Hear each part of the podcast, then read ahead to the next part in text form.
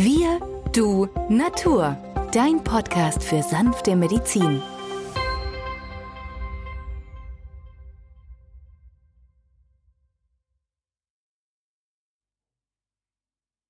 Herzlich willkommen zu einer neuen Folge von Wir du Natur, dem Podcast für sanfte Medizin. In der heutigen Folge geht es um drei Monatskoliken. Mein Name ist Benjamin Hartlieb, ich bin Osteopath und Heilpraktiker und neben mir am Mikrofon ist wieder der Arzt, Biologe und Chemiker Peter Emrich. Hallo Peter. Hallo Benjamin. Ja, Peter, unsere heutige Folge ist eine Folge für junge Eltern, denn ein Riesenthema, das das anfängliche Familienglück plagen kann, ist, wenn die Kinder ähm, schreien, weinen, unruhig sind und ähm, tritt dies in den ersten drei Lebensmonaten auf, was sehr, sehr häufig ist, dann spricht man allgemein von den drei Monatskoliken. Darunter versteht man eine allgemeine Verhaltensauffälligkeit, deren Ursache medizinisch noch gar nicht ganz geklärt ist. Es wird daher auch allgemeinern von einer Regulations- oder Anpassungsstörung gesprochen. Ähm, die liegt nämlich genau dann vor, wenn die Kinder an mindestens drei Stunden pro Tag an drei Tagen in der Woche über einen Zeitraum von drei Wochen schreien. Ja, Benjamin, und das ist das Problem. Wir wissen also die wahre Ursache bis heute noch nicht. Man könnte vermuten, dass natürlich jetzt durch die Muttermilch irgendwelche Bakterien übertragen werden, die das innere System des Kindes stört, mit Fäulnis- und Gärprozessen behaftet, vielleicht dann sehr viel Gase erzeugt, die Luft kann nicht entweichen und das Kind leidet darunter. Da empfehle ich häufig ganz einfach den AKF-Tee, den Anis Kümmel Fencheltee und zwar nicht für das Kind, sondern für die Mama. Die Mama trinkt diesen Tee am besten drei Tassen über den Tag verteilt und überträgt damit die Inhaltsstoffe dieser drei Heilpflanzen, die ätherischen Öle, über die Muttermilch auf den Säugling.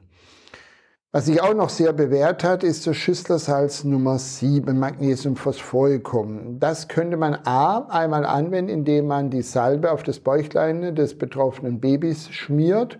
Und zwar am besten so im, Ur, im Uhrzeigersinn, als ob eine Uhr auf dem Bauchnabel liegt. Das andere ist, dass auch die Mutter Magnesiumphosphoricum D6 als Globuli-Tabletten oder Tropfen zu sich nimmt, und zwar alle zwei Stunden. Damit reichert sich das Magnesium in der Muttermilch an und wenn die Muttermilch dann dem Baby übertragen wird, bekommt es dann die Information, Magnesium entspannt, hat 300 Zentralfunktionen in unserem menschlichen Körper und haben damit eine weitere Option, Ruhe in die Sache reinzubringen. Was ich auch sehr gerne mache, Benjamin, ist, dass ich diese kleinen Patientinnen und Patienten zum Osteopathen schicke. Und das ist eine sehr gute Idee, Peter, denn ähm, für uns ist es immer wieder schön, wenn wir die Kinder sehr früh behandeln können, gerade auch äh, bei dem Symko Symptomkomplex äh, drei Monatskoliken. Denn in einigen Fällen findet man tatsächlich äh, Spannungen oder Blockierungen, vor allem im Bereich der Halswirbelsäule, wenn man die kleinen Kinder testet und untersucht, was in diesem Alter noch mit recht wenig Behandlungen oder mit sehr sanften Behandlungstechniken funktioniert es zu lösen. Auch ähm, eine schöne Beobachtung, den, die wir dann immer machen oder auch die Eltern, dass diese sanften osteopathischen Behandlungstechniken sehr angenehm sind und sehr viele Kinder dann oder Säuglinge auch in der Behandlung dann einschlafen oder weiterschlafen. Also hier bietet die Osteopathie auch eine sehr gute Behandlungsmöglichkeit oder allein schon eine Untersuchungsmöglichkeit, um zu gucken, ob die Ursache dieser Regulationsstörung, dieser überschießenden Reaktion über den Verdauungstrakt und die, und die beteiligten Krämpfe vom Bewegungsapparat kommen kann. In vielen Fällen nimmt man an, dass hier dann ein, ein, ähm, ein, vegetativer Nerv eingeengt wird, der im Bereich des Schädels das zentrale Nervensystem verlässt und dann über die Halswirbelsäule nach unten läuft zum Bauchraum der Vagusnerv der hier in Mitleidenschaft gezogen werden kann und dann zu einer Überreaktion im Bauchraum führt. Interessant, Peter, ist aber auch, dass, ähm, dass die drei Monatskoliken sowohl bei gestillten Kindern als auch bei ungestillten Kindern auftreten und dass wir diese Problematik auch finden bei Kindern aus Entwicklungsländern und den Industriestaaten dieser Welt. Also hier merkt man einmal mehr, dass es nicht ganz klar ist, was jetzt diese Regulationsstörung verursacht. Von daher macht es Sinn, dem Kind über mehrere ja, Ebenen oder über mehrere Maßnahmen Linderung zu verschaffen, was sich letztes, letzten Endes dann natürlich auch ähm, in der Familiensituation zeigt, dass es allgemein entspannender wird. Häufig macht es nämlich auch Sinn, nach der ähm, partnerschaftlichen Beziehung zu gucken, denn viele Säuglinge gerade am Anfang haben sehr feine Antennen für das, für das Wohlbefinden der Mutter und ähm, der Mutter-Kind oder der Vater-Kind-Beziehung. Also hier können auch Störungen im familiären Umfeld, Reibereien, Streitigkeiten und so weiter dazu führen, dass das Kind emotional überreagiert und sich diese Regulationsstörung zeigt. Ja, also ich finde es toll, dass wir in der Naturheilkunde diese Optionen haben. Und ich bin einer, der dieses tatsächlich favorisiert, dass es viel weiter in die Köpfe der Menschen kommt, dass wir diese Techniken anwenden können. Und deswegen bin ich froh, dass es auch einen deutschen Osteopathenverband gibt, die gute Qualität in der Ausbildung leisten, dass die Menschen, die dann zertifiziert sind, auch die entsprechende Kompetenz besitzen, hier aktiv am Heilungsgeschehen sich einzubringen. Ein anderes Krankheitsbild, wo ich, wenn wir gerade bei der Osteopathie sind, ist das KISS-Syndrom. Könntest du uns dazu noch etwas sagen, Benjamin?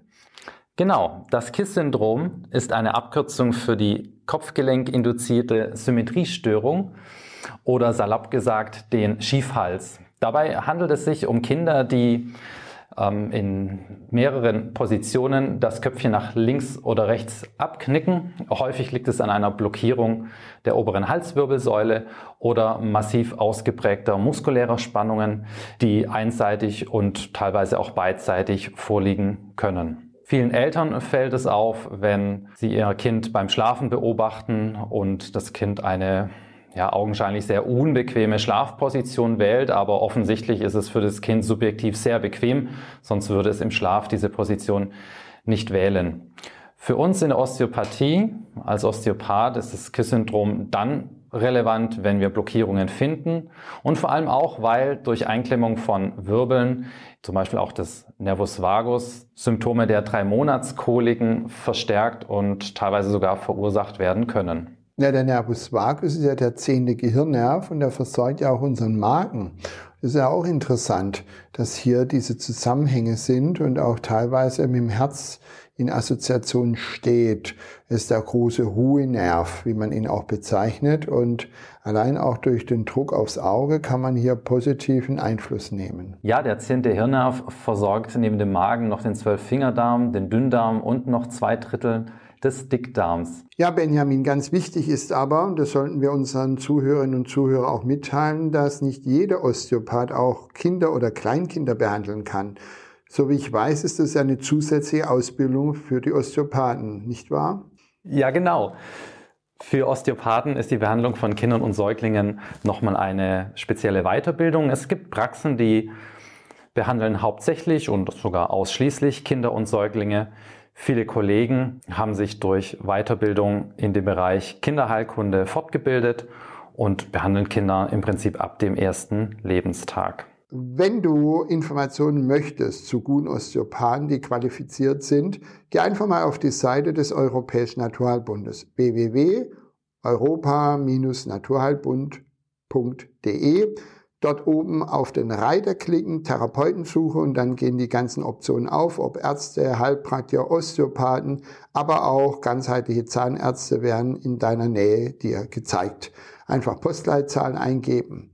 Wenn du sagst, die Arbeit, die wir hier machen, ist eine interessante Unterstützung, was die Naturheilkunde angeht, so darfst du uns natürlich weiterempfehlen und ganz besonders aber auch Mitglied werden. Zum Beispiel in dem Naturheilverein Pforzheim. Da bekommst du jeden Monat einen Naturarzt zugeschickt, Informationen und vieles weitere mehr. Und das wäre sicherlich auch als Geschenk für einen Freund, für eine Freundin bestimmt geeignet. Wir sagen herzlichen Dank, dass ihr wieder dabei wart heute und ich freue mich auf den nächsten Podcast mit dir, Benjamin. Tschüss zusammen. Tschüss.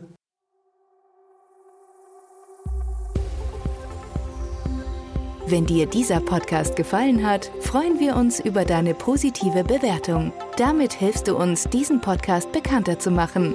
Wir danken dir dafür.